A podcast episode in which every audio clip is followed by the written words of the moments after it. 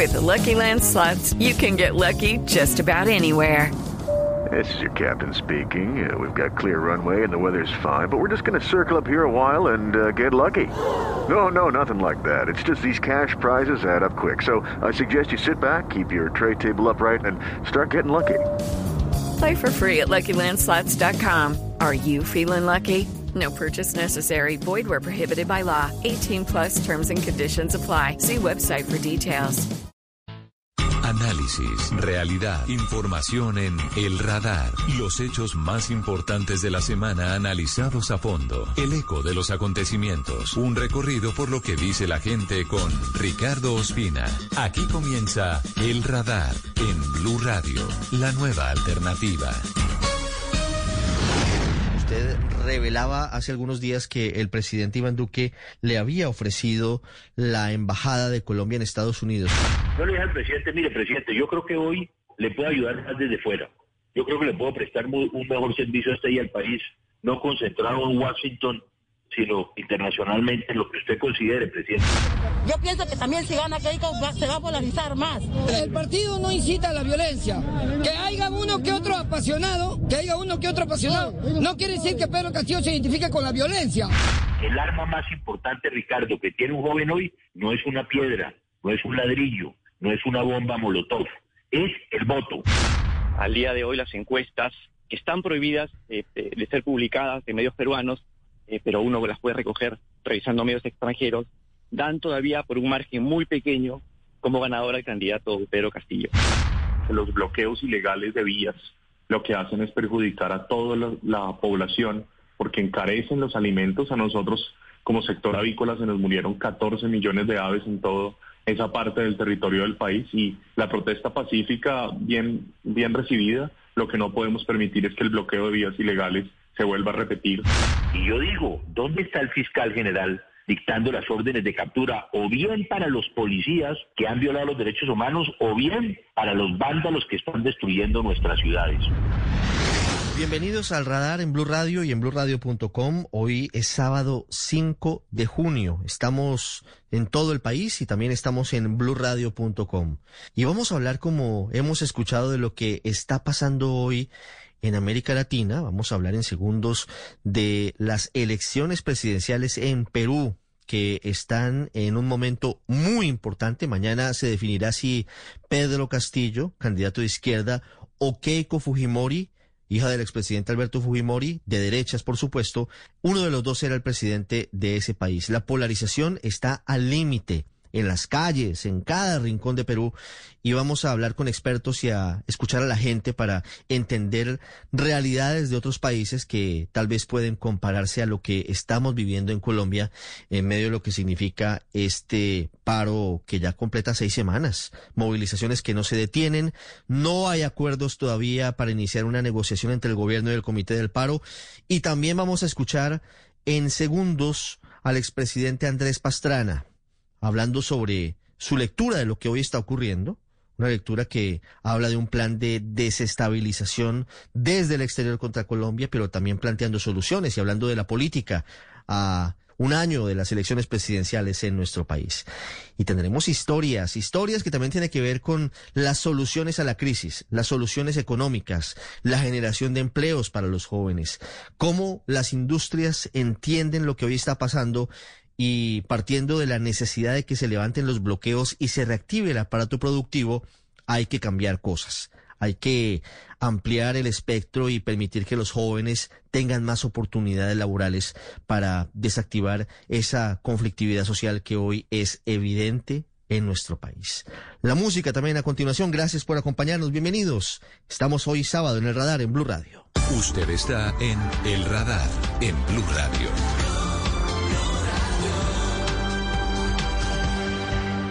Saludamos al expresidente de Colombia, Andrés Pastrana, un hombre fundamental en la coalición de gobierno que llevó a Iván Duque a la presidencia y que hoy está de nuevo mirando y buscando y proponiendo soluciones a la crisis que afronta el país. Señor expresidente Pastrana, buenas tardes. Ricardo, eh, muy buenas, un saludo muy especial. Qué bueno volver a, a poder charlar sobre la situación de Colombia. Y muchas gracias de verdad por esta invitación. Doctor Pastrana, ¿cuál es la radiografía de lo que usted ve que hoy está pasando en el país? A ver, yo tengo muy claro que aquí hay una conspiración internacional contra Colombia, aquí hay un andamiaje criminal que quiere desinstitucionalizar nuestro país, Ricardo.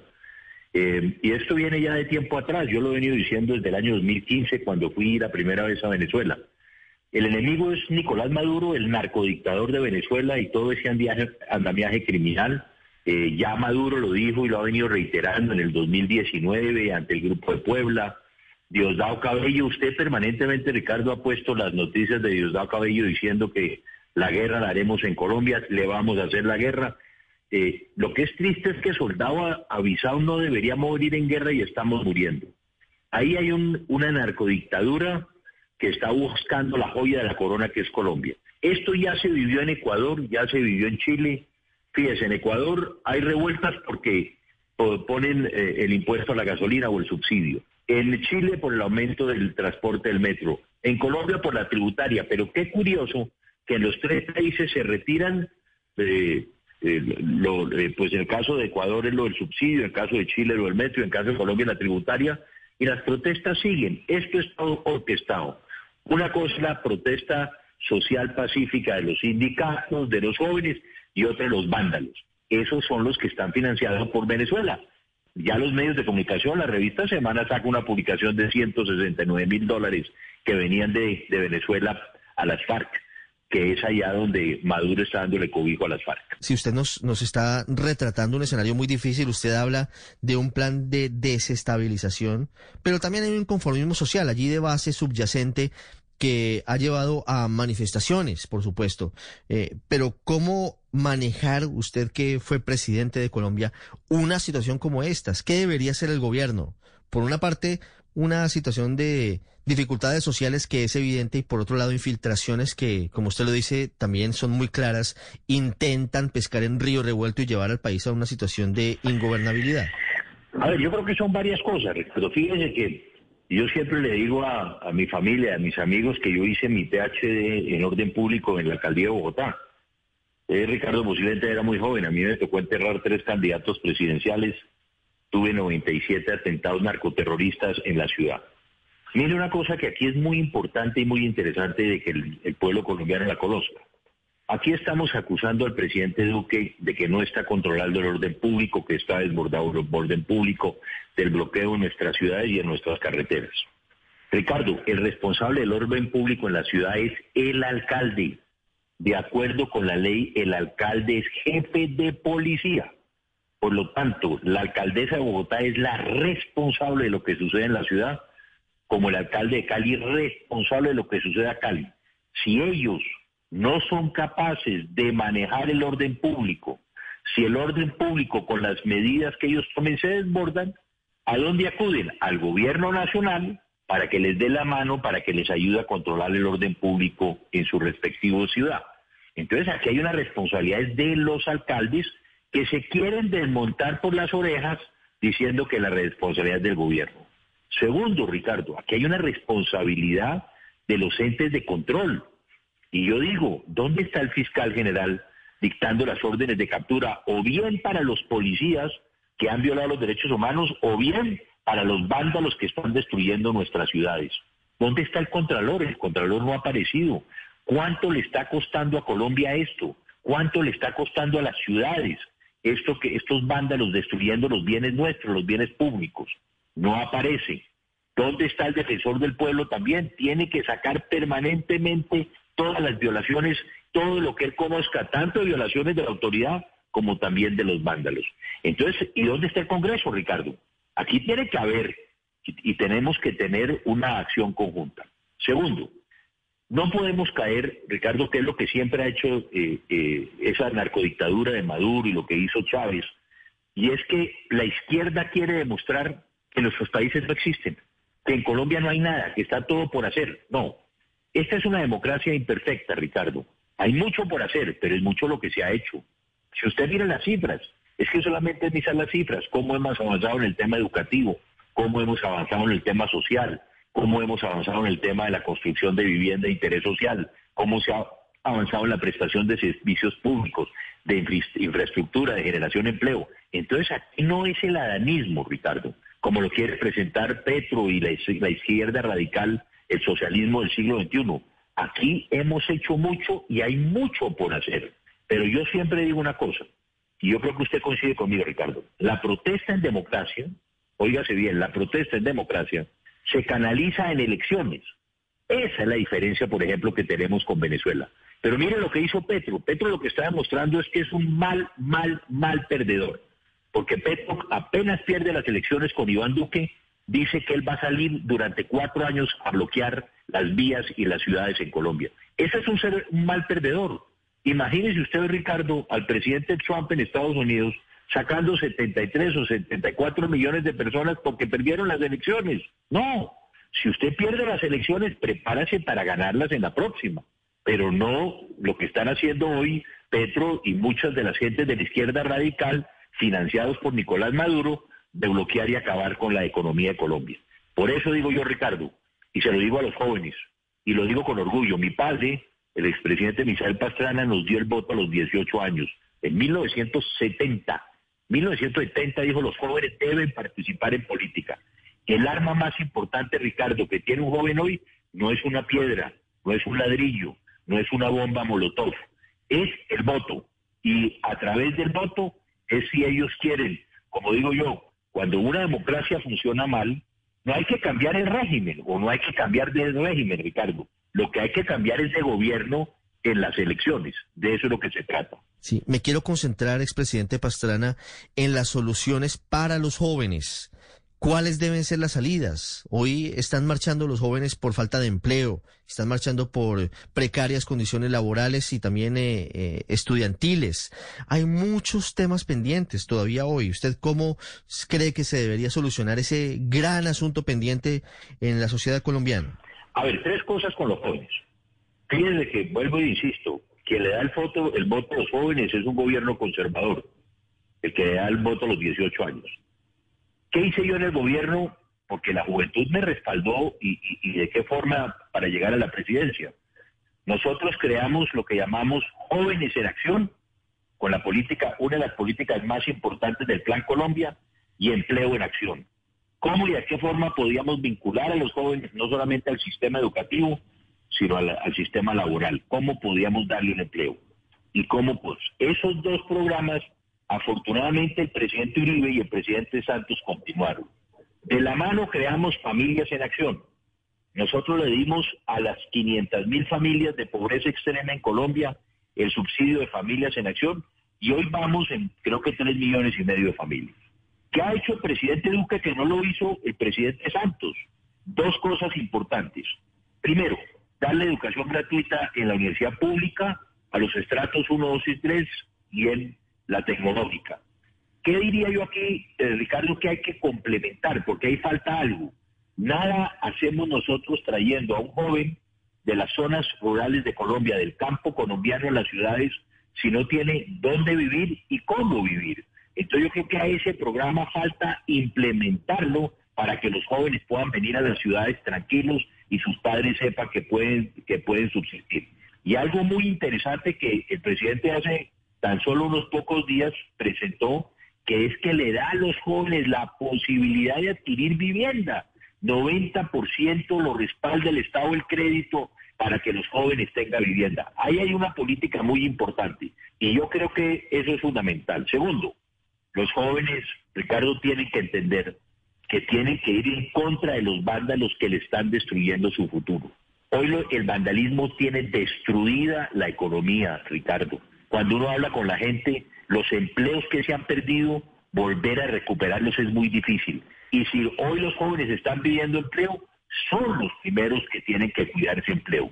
Y tercero, vamos a necesitar recursos para estos programas y por eso el gobierno de la mano de los partidos políticos tiene que presentar, Ricardo, una, forma, una reforma tributaria o social muy sencilla, porque hoy necesitamos darle esos 320 mil pesos mensuales a 7 millones de familias en Colombia.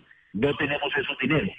Hoy necesitamos presentar una reforma tributaria que creo que van a recogerse 14 o 15 billones como aumentando el impuesto a las empresas, aumentándole el impuesto, entre otras, a los que más ganan. Y por último, yo diría, Ricardo, yo no sé si usted está de acuerdo, hoy, al no tener recursos, esa gente, esas 7 millones de familias no tienen con qué comer. Hoy el gobierno nacional debería pedirle un crédito al Banco de la República para obtener esos recursos mientras se tramita la reforma en el Congreso de la República.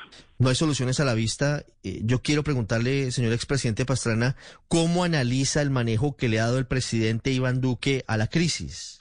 A ver, yo creo que como ya mismo lo aceptó el presidente, yo no entendí por qué hay una contradicción del presidente cuando él mismo dijo presentar una reforma tributaria en pandemia era una locura. Yo no sé por qué el ministro Carrasquilla lo llevó a eso. Yo todavía no entiendo.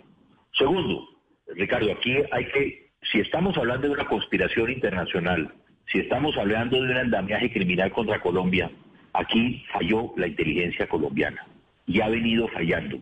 Hace dos años, por ejemplo, nosotros hablamos con el presidente, con el ministro de la Defensa, de cómo y de qué forma están infiltradas nuestras Fuerzas Armadas y de Policía por Nicolás Maduro.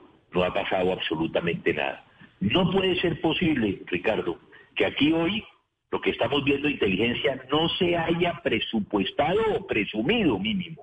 Todo esto se sabía, todo esto se conocía, todos sabíamos, el propio Diosdado Cabello ha dicho, vamos con la guerra, vamos con la guerra, la trajeron aquí y la inteligencia colombiana fracasó. Ahí hay un hueco muy importante que el presidente Duque tiene que mirar muy de cerca, porque esto no ha terminado aquí. Tercero, yo no entiendo por qué, Ricardo, ¿qué hace sentado hoy el gobierno con el Comité del Paro para buscar cuáles son las garantías para la protesta social? Yo no entiendo, Ricardo, qué está haciendo el gobierno ahí. La protesta de la, de la protesta social está garantizada en dónde? En la Constitución y la ley. Usted no negocia ni la Constitución en este caso, y puede que la ley, pero hoy está garantizada la protesta social en la Constitución y la ley. ¿Qué están discutiendo el Comité de Paro con el gobierno? Ricardo, seamos claros. Si el gobierno viola los derechos humanos, si las fuerzas militares y de policía violan los derechos humanos, si violan la Constitución, van a ser juzgados. Pero de la misma forma, los vándalos que están destruyendo y que son capturados también tienen que ser juzgados. Entonces las garantías están en la Constitución y en la ley. Y aquí los alcaldes tienen que asumir su responsabilidad y de la mano del gobierno poder terminar de controlar este desafuero y este vandalismo que se están viviendo en las ciudades. Sí, señor expresidente Pastrana, quiero hablar de política con usted, porque una parte de la crisis también es en materia de la diplomacia. Usted revelaba hace algunos días que el presidente Iván Duque le había ofrecido la embajada de Colombia en Estados Unidos. ¿Usted finalmente no aceptará esa embajada? ¿Usted eh, no formará parte del cuerpo diplomático colombiano en el exterior? Sí, sí. Yo le dije al presidente, mire, presidente, yo creo que hoy le puedo ayudar más desde fuera. Yo creo que le puedo prestar un mejor servicio a este al país, no concentrado en Washington, sino internacionalmente en lo que usted considere, presidente, es lo que en lo que considera el presidente de la República, Ricardo. Eh, yo presido hoy, por ejemplo, la Internacional Demócrata de Centro, que somos más de 100 partidos en el mundo, que, nos eh, reunimos permanentemente, donde están varios primeros ministros de, del Asia, del África, de América Latina, presidentes de, de, Europa, en fin. Yo creo que ahí hay un papel importante por hacer. En el Parlamento Europeo tenemos muy buenos amigos porque son miembros de, de esta organización partidista. Entonces yo creo, Ricardo, que de fuera, no, no estando dentro de la embajada, sino desde fuera, donde nos considere el presidente, como siempre le hemos dicho, estamos dispuestos a trabajar. Para finalizar, señor expresidente Pastrana, hablemos de política. Estamos a un año de elecciones y usted sabe que muy rápido empiezan las campañas y muy rápido empiezan a alinderarse las fuerzas. Hoy, ¿cómo ve usted a la derecha? ¿Cómo ve a su sector político? ¿Cómo lo ve en medio de las críticas al gobierno del presidente Iván Duque? ¿Le suenan nombres como algunos que ya se han mencionado en la palestra? ¿Está fortalecida o debilitada la derecha para las elecciones del año entrante? A ver, como dice usted, Ricardo, que ya arrancó la campaña, yo siempre tengo una tesis y yo creo que usted va a coincidir conmigo. En Colombia la campaña presidencial arranca el día siguiente que eligen al presidente. Por lo tanto, aquí las campañas duran cuatro años.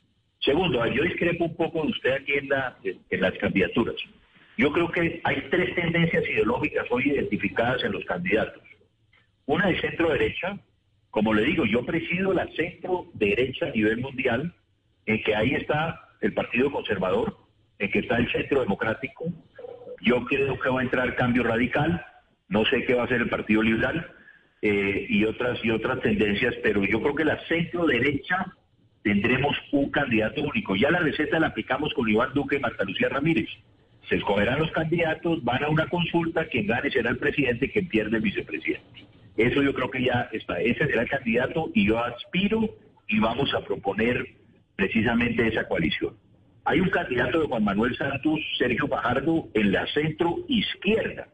Fajardo es centro izquierda, apoyado por Juan Manuel Santos. Esa será la otra candidatura que estará posiblemente. Ahí se habla que Alejandro Gaviria o otros podrían entrar a participar, o en fin, hay otros candidatos. Y una candidatura de la izquierda radical, que es Gustavo Petro, y lo que busca Gustavo Petro es buscar que Colombia llegue a ser otra Venezuela. Ahí estamos en orillas totalmente distintas, pero es en la izquierda radical. Yo creo que tendremos, va a haber un candidato seguro, Ricardo, de la centro derecha, uno de la centro izquierda y uno de la izquierda radical. Y ahora sí le pregunto por los nombres. Nombres que hoy pareciera que no son abundantes en la centro derecha, pero siempre hay interesados en aspirar a la presidencia. Se lo pregunto porque Carlos Holmes Trujillo, el exministro de Defensa, que era una ficha casi que segura del Centro Democrático, lamentablemente murió por COVID-19. La vicepresidenta Marta Lucía Ramírez decidió quedarse en el gobierno apoyando al presidente Duque y ahora es la canciller. ¿Le suenan nombres como el de Germán Vargas? ¿Y qué otros nombres tiene usted allí en capilla que podrían ser los candidatos de este sector, de, de esta parte del espectro político colombiano? A ver, un poco porque hay una malinterpretación. Mi candidato no es Germán Vargas. A mí cuando me pregunta si Germán Vargas podría ser candidato, claro que sí. Yo tengo una tesis, Ricardo, en política no hay muertos, ¿ok? Y, eso es importante. Mi partido, el Partido Conservador, tiene cuatro o cinco candidatos. Van a buscar el mecanismo, hay que buscar cuál es la fórmula para escoger ese candidato dentro del Partido Conservador. Cambio Radical hoy tiene a Germán Vargas como una posibilidad a Alex Char, también que Alex está jugando. Entonces Cambio Radical buscará una fórmula, un mecanismo para escoger su candidato. El Centro Democrático tiene cuatro o cinco candidatos otra vez.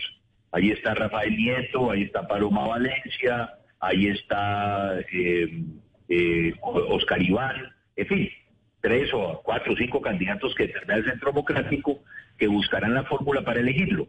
Y de estos, de estos, de estos como, como digo, cada uno, cada partido escogerá su candidato y tendremos la consulta en marzo. Y en marzo, o antes, o antes, y se tomará la decisión de cuándo va a ser ese candidato, porque posiblemente creo que las consultas van a celebrarse antes. Entonces hay que tener un candidato muy rápidamente. Señor expresidente Pastrana, muchísimas gracias y estaremos consultándolo en otra oportunidad. Estamos buscando voces, experiencias para salir de este difícil momento que vive el país. Ha sido usted muy amable. Muchas gracias, Ricardo. Mucha suerte y muchos éxitos.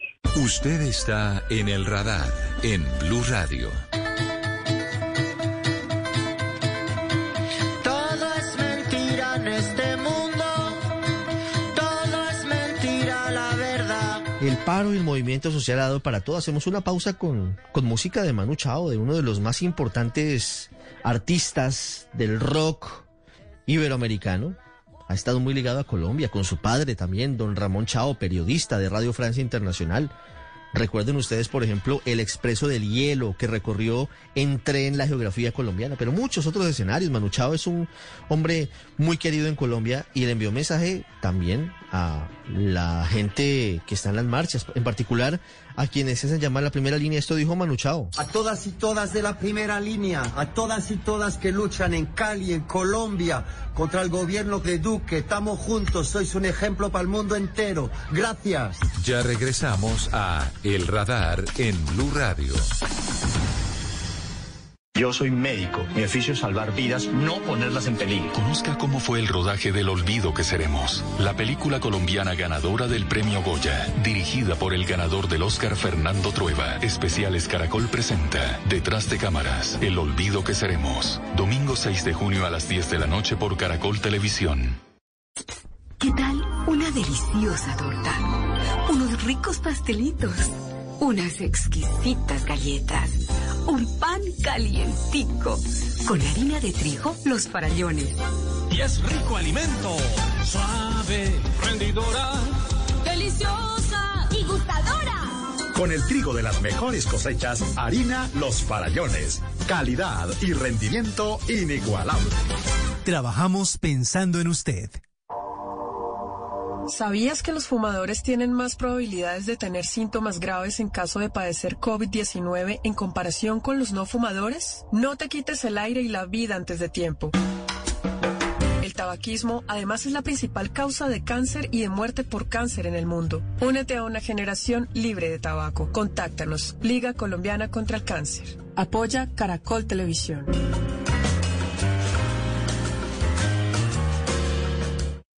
Volvemos con El Radar en Blue Radio.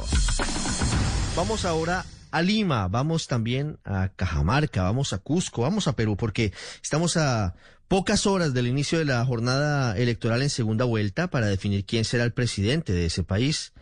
En un eh, momento de mucha inestabilidad política, Perú es un país que con mucha frecuencia cambia el nombre de sus presidentes, tiene un sistema que permite que sean bastante vulnerables ante el Congreso de su país. Y en este caso estamos ante dos realidades, Pedro Castillo y Keiko Fujimori. La gente que en las calles que dice, Fabricio Escajadillo de la cadena aliada en Perú Latina nos cuenta cuál es la radiografía de hoy a pocas horas de las elecciones en Perú.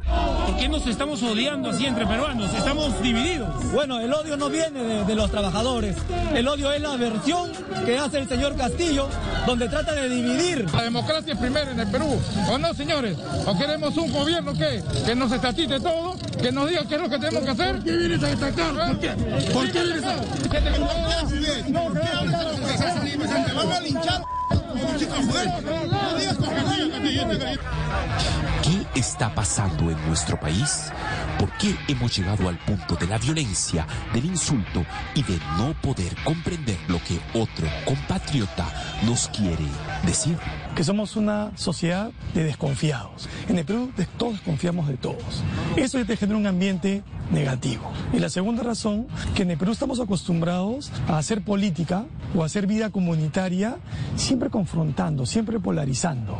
Antes de la entrevista usted me, dice, me dijo, sí, ya hay violencia y va a ser todavía peor, me dijo. Entiendo que lo dice desde su perspectiva como, como, psiquiatra. como psiquiatra. ¿Por qué me dijo eso? Creo que alguien tiene que darle la calma, la tranquilidad, que podemos ser apasionados incluso, pero no fanáticos. Porque el fanatismo no tiene control en nada. En un determinado momento una persona fanática puede usar un arma, por ejemplo. Tenemos la impresión de que hay dos grupos que se están peleando. Yo diría que hay tres. Están los que votan por Keiko, los que votan por Castillo y los que no saben por quién votar. Creo que entre los tres grupos nos estamos sacando la mugre parece ser la justa electoral más enconada y polarizada de los últimos 20 años. Que hoy día la gente ha sobrevivido como ha podido, sin, sin poder comprar un balón de oxígeno, y el Estado no llegó, la salud no llegó, y los políticos se, se engañaban, se metían cuchillo entre ellos, y por eso que voy a votar por el lápiz. Los tensos debates políticos de la Plaza San Martín hoy tampoco logran un entendimiento entre peruanos. O sea, yo estoy de acuerdo contigo. El sistema es malo. El sistema establecido por Fujimori es un sistema neoliberal muy malo. Pero es peor ir hacia lo que nos eh, depara con Venezuela. Pero dime qué cosa es más corrupto, un terruco o un político choro. Yo te pregunto una cosa. ¿Qué, ¿Qué cosa es más corrupta? Yo te quiero hacer una pregunta. Yo te pregunto algo. ¿Qué es peor, el terrorismo de Estado o el terrorismo eh, social? Los estados alterados de ciertos ciudadanos terminaron explotando contra algunos periodistas. Stephanie Medina en Ayacucho, Carlos Paredes en Huancayo y nuestro compañero Jorge Det en Huancavelica son algunos de los periodistas agredidos recientemente.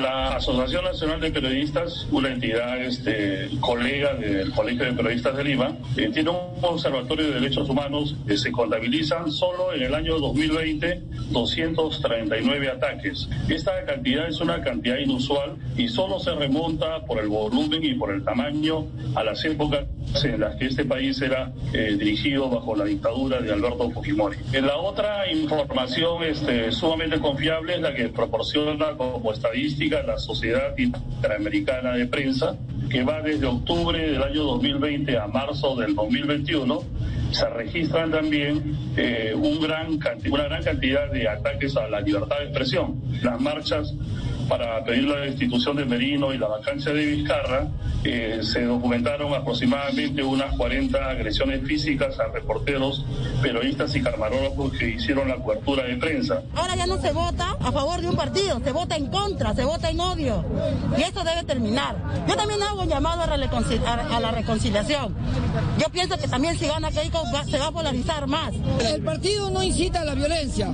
Que haya uno que otro apasionado, que haya uno que otro apasionado, no quiere decir que Pedro Castillo se identifique con la violencia. ¿Qué responsabilidad tienen los candidatos? Cuando hacen campañas creen que mientras más duros, polarizados, confrontacionales son, más gente van a nuclear. Yo creo que los dos candidatos polarizan. Polariza Castillo cuando dice Lima contra provincias, ricos, contra pobres, pueblo contra el Estado. ¿no? Y creo que Keiko polariza cuando dice ah, comunismo versus libertad y democracia, ¿no? Este, regiones incapaces versus profesionales y técnicos capaces. Y para ganar esta elección y luego para gobernar, ambos tienen que demostrar que son capaces de ser líderes para todo el país. El Perú no puede ser un país dividido, enemistado en su esencia ciudadana. Los peruanos hemos sabido siempre superar adversidades y como nos dijo el mariscal Cáceres hace mucho tiempo, el Perú será grande, el Perú será lo que debe ser si todos los peruanos nos resolvemos a engrandecerlo. Usted está en el radar en Blue Radio. En menos de 24 horas comenzará la segunda vuelta de las elecciones en Perú. Como escuchamos, el panorama es muy turbulento, hay una gran polarización en las calles de las principales ciudades, hay una situación enrarecida entre los peruanos, en las esquinas de Lima, en las esquinas de Arequipa, en las calles de cada una de las ciudades y de los rincones. Y como lo escuchamos, está disputando cabeza a cabeza esta elección presidencial entre Pedro Castillo, un eh, profesor que muchos consideran radical de izquierda, y Keiko Fujimori, que es heredera de la casa política de su padre, el expresidente Alberto Fujimori, condenado por crímenes de lesa humanidad en su país. Una realidad que nos hace muy familiar la peruana, parecida a la colombiana, lo que está pasando en Perú, esta polarización tan dura, pues eh, está presente hoy en muchas democracias de América Latina. El doctor Ramón Abasolo Dupont es abogado, es árbitro en Derecho Civil y Corporativo y es analista político y nos atiende hasta ahora. Por supuesto, es peruano y como peruano entiende muy bien la realidad de su país. Doctor Abasolo, buenas tardes. Buenas tardes, Ricardo. Buenas tardes, gusto de saludarlos y de poder compartir algunas impresiones sobre la realidad política y electoral de Perú. Acabamos de escuchar aquí en el radar las voces de la gente en las calles. La polarización es creciente, las descalificaciones también y la incertidumbre es total. A menos de 24 horas de las elecciones, ¿qué puede decirles ustedes a los colombianos de lo que pasa en Perú? Es tal cual, es tal cual como lo plantea, como lo, como lo dibuja, digamos. Nunca como, como, como, como ahora, como en esta elección, hemos tenido candidatos que recogen eh, a la par o, eh, simultáneamente rechazos tan grandes, uno eh, de izquierda, radical, que lleva en sus filas gente incluso vinculada al grupo terrorista Sendero Luminoso, y, otra, una candidata más de derecha conservadora, no ni siquiera es una derecha liberal, sino es una derecha conservadora, o sea, muy pegada a la derecha, digamos, que arrastra con su candidatura los errores y los delitos cometidos por su padre en la década del 90, eh, aparte de los propios, de los suyos propios que, ha venido cometiendo cuando ella lideraba un grupo eh, político mayoritario en el Congreso. Entonces, eh, lo, que se, lo que se espera es, evidentemente, mucha más polarización al punto de incluso enfrentamientos y acusaciones mutuas de fraudes, acusaciones mutuas de, de, corrupción constante. Entonces, no se espera, no se vislumbra nada bueno de aquí a las próximas semanas, independientemente de quién sea el ganador. Evidentemente, eh, todos quisiéramos que la opción, eh, digamos, libertaria, la acción democrática, que es la que encarna, desde mi punto de vista, Keiko Fujimori, sea la ganadora, pero eh, no sabemos porque al día de hoy las encuestas, que están prohibidas de ser publicadas en medios peruanos, pero uno las puede recoger revisando medios extranjeros, dan todavía por un margen muy pequeño como ganador al candidato Pedro Castillo. ¿Cuál sería el escenario en caso de que ganara mañana en las urnas el candidato Pedro Castillo? Quiero hacer la pregunta en ambos sentidos, doctora Basso. Lo primero quiero preguntarle cuál sería el escenario. Usted nos, nos está retratando a una candidatura, incluso nos dice de la izquierda radical y con vasos comunicantes con el grupo terrorista Sendero Luminoso. ¿Cómo sería Perú en manos de Pedro Castillo? Bueno, yo creo que no, digamos, no es muy complicado eh, eh, vislumbrar eh, cuál sería el escenario económico, social, político de Perú en caso de que el, candidato Pedro Castillo gane. Si uno voltea a mirar, por ejemplo, a Venezuela o a países como, Nicaragua, etcétera, eh, eh, es digamos países o gobiernos que el candidato Castillo y la gente que lo rodea eh, de alguna forma admiran o ponderan. Entonces yo creo que más allá de que ha habido intenciones de acercamiento a algunas personalidades más de centro a la candidatura de Castillo para intentar moderar un poco ese discurso, entiendo que en esencia la, posición de Castillo es una posición muy pegada a ese tipo de gobiernos. ¿Y qué pasaría si la ganadora es Keiko Fujimori? Es que, pues, eh, el escenario que afronta Perú no es para nada sencillo. Es eh, definir entre dos extremos. No hay una tercería porque esta ya es la segunda vuelta de aquí, pues más que votos a favor, habrá votos en contra de cada una de las opciones. ¿Cómo sería un gobierno de Keiko Fujimori? ¿Sería parecido al de su padre o usted cree que habría diferencias sustanciales? Yo entiendo que no. Eh, eh, Keiko Fujimori, si bien es heredera de ese legado eh, político, eh, entiendo que ella ha madurado en su posición. Ella sí siempre fue muy crítica de, de su padre, no tanto desde un punto de vista de lo económico o de lo, o de lo, o de lo político, pero sí de lo social y sí respecto de la intención de Fujimori, del padre, de extender inconstitucionalmente su mandato. Ella además ha liderado grupos eh, eh, fujimoristas mayoritarios en el Congreso. Eh, entonces ella de alguna forma encarna hoy por hoy, son analistas que digan que, no, que ella simplemente es un reflejo eh, más edulcorado del padre, pero ella encarna hoy por hoy frente a la candidatura de Castillo una posición un poco, eh, no un poco, diría una posición directamente democrática. Ahora, eso no quita que eh, la calle sea un hervidero a partir del, del, del 7 de, ¿no? A partir del 7 de junio. El día eh, domingo son las elecciones, el día 7 de junio seguramente eh, la calle va a ser un hervidero, eh, con acusaciones de fraude probablemente, con gente en las calles intentando manifestar su rechazo, su descontento, porque no se olvide que Fujimori postula por tercera vez a la presidencia y si no salió elegida presidenta, porque ha, ha eh, en esas últimas dos elecciones ha pasado a la segunda vuelta es por el gran rechazo que tiene y que sigue teniendo.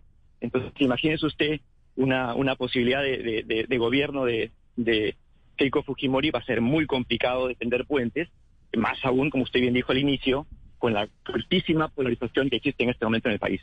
Una última pregunta, doctor Abasolo. Colombia está a un año de las elecciones presidenciales.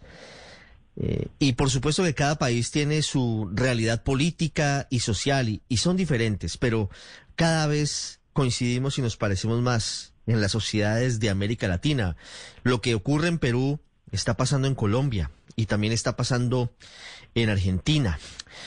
A manera un poco de, de buscar lecciones aprendidas en otros países, ¿por qué Perú llegó a este extremo de polarización? ¿Por qué no hay posiciones intermedias, conciliadoras? ¿Por qué ha llegado a esto que, que se ven como los extremos? Le repito, en Colombia seguramente vamos a estar en un año en este mismo escenario, entre la extrema derecha y la extrema izquierda.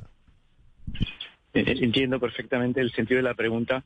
Eh, yo diría que hay un, un gran vacío de representatividad de parte de los partidos políticos. Eh, entiendo que eso sucedió también en Chile, que podría estar también pasando en Colombia, sin ser yo especialista en la realidad colombiana, pero por supuesto eh, es muy atento a lo que sucede eh, en este hermano país. entiendo que los partidos políticos se han dejado estar, las acusaciones de corrupción o, de malos manejos de sus líderes han millado muchísimo, digamos, en el ascendente sobre la población. Y en eso también ha tenido que ver, al menos en el Perú, la posición de, de ser dos caudillos que se intentan mostrar por fuera del sistema de partidos y que eh, se presentan como, como líderes, como mesías que van a eh, acabar con la corrupción y con la falta de representatividad. Eh, lamentablemente esos caudillos son siempre de extremos, o de extrema derecha o de extrema izquierda. Entonces, no hay un punto medio que represente a un, a un grueso de la población, más aún si la población, producto también de la pandemia, grandísimos problemas eh, vinculados a eh, aspectos económicos, etcétera. Entonces, yo creo que, que hay que fortalecer el sistema de partidos constantemente y no buscar eh, retraer su presencia a nivel político, por supuesto.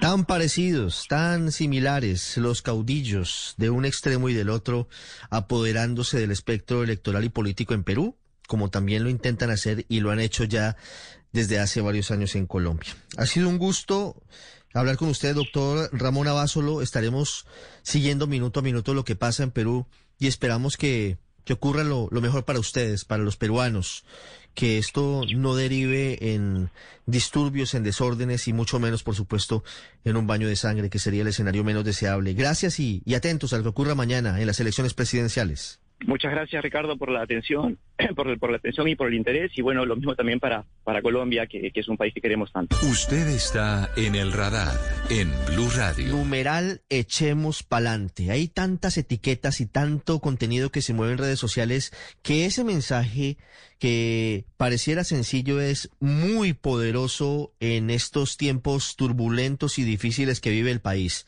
porque tenemos que echar pa'lante porque en medio del respeto a la protesta pacífica, el país tiene que avanzar. Y hay una manera muy importante y es con la generación de empleo y con la dinamización de la economía.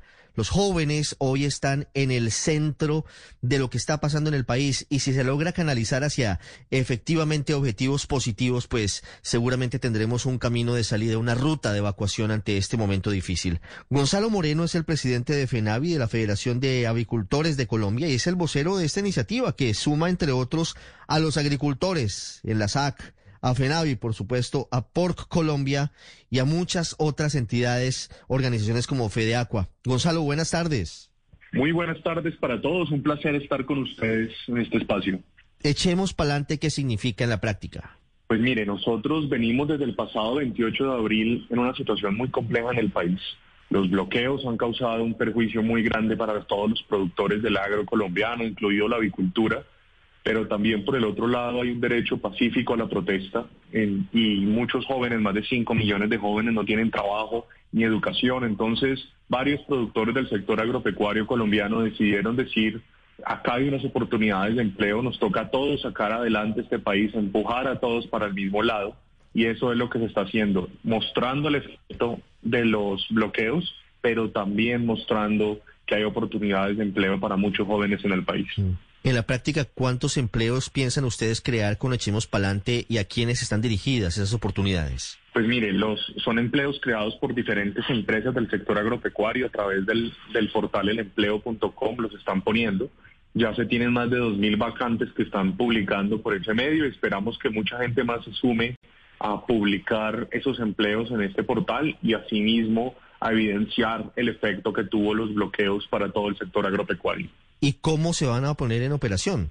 ¿Cuál va a ser el plan para que esos empleos efectivamente se creen, para que impacten a los jóvenes que hoy se están quejando mucho, principalmente sobre eso, porque además de falta de oportunidades en materia de estudio, cuando logran estudiar los jóvenes, pues muchas veces se encuentran ante un eh, muro infranqueable que significa o que les parecen muy jóvenes para las empresas, o les falta experiencia, o son muy viejos, eh, es decir, están en una sin salida. Esto en la práctica, ¿cómo funciona? ¿Cómo, ¿Cómo busca generar empleo para los jóvenes? Pues mire, esto ya son empleos que las empresas están ofreciendo a través de este portal.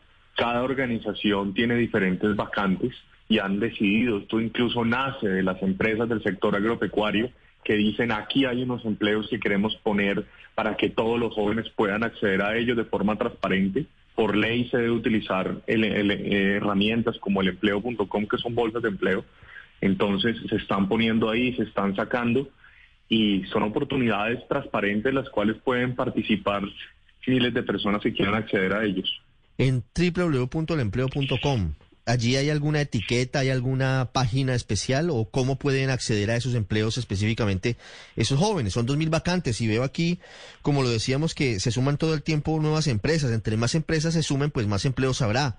Está Federal, está Fedeacua, está Fenavi, está la SAC, está Porc Colombia.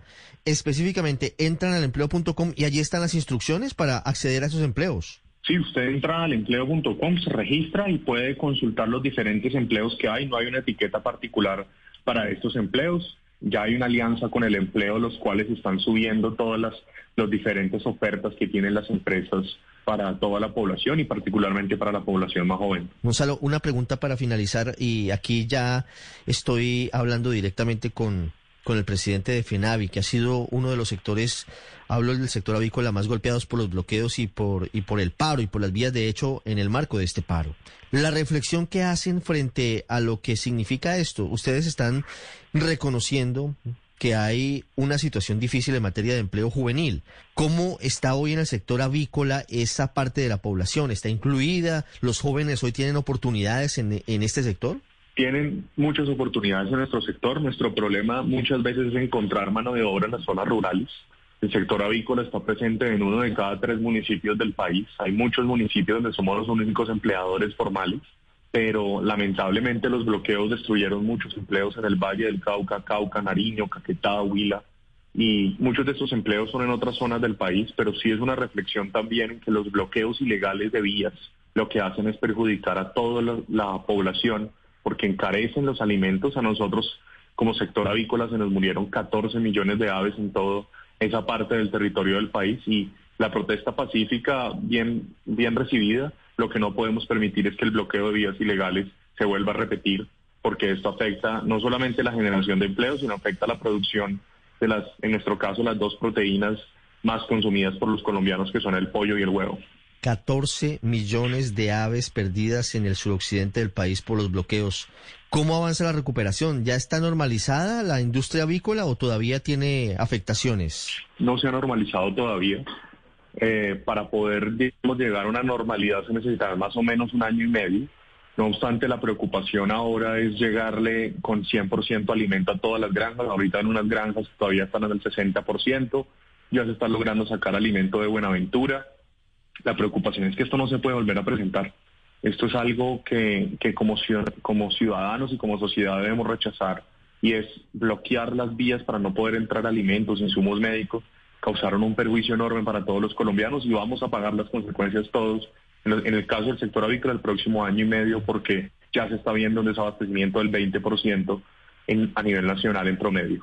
Y aquí está una fotografía de lo que está pasando hoy en el país que tiene muchas caras, que tiene un trasfondo económico y social difícil, pero que además tiende a complicarse cuando se presentan este tipo de actuaciones que no permiten que llegue la materia prima o los alimentos para sectores fundamentales de la economía. Al final, con esas decisiones de bloqueos terminan perdiendo los menos favorecidos, que son los que pueden perder su empleo si se apagan las chimeneas o si se cierra una empresa en particular. Gonzalo Moreno, de FENAVI con nosotros. Echemos para adelante, Gonzalo, gracias. Sí, el mensaje es nos toca empujar este país a todos para sacarlo adelante y nos toca a todos trabajar por él para seguir construyendo una sociedad en Colombia.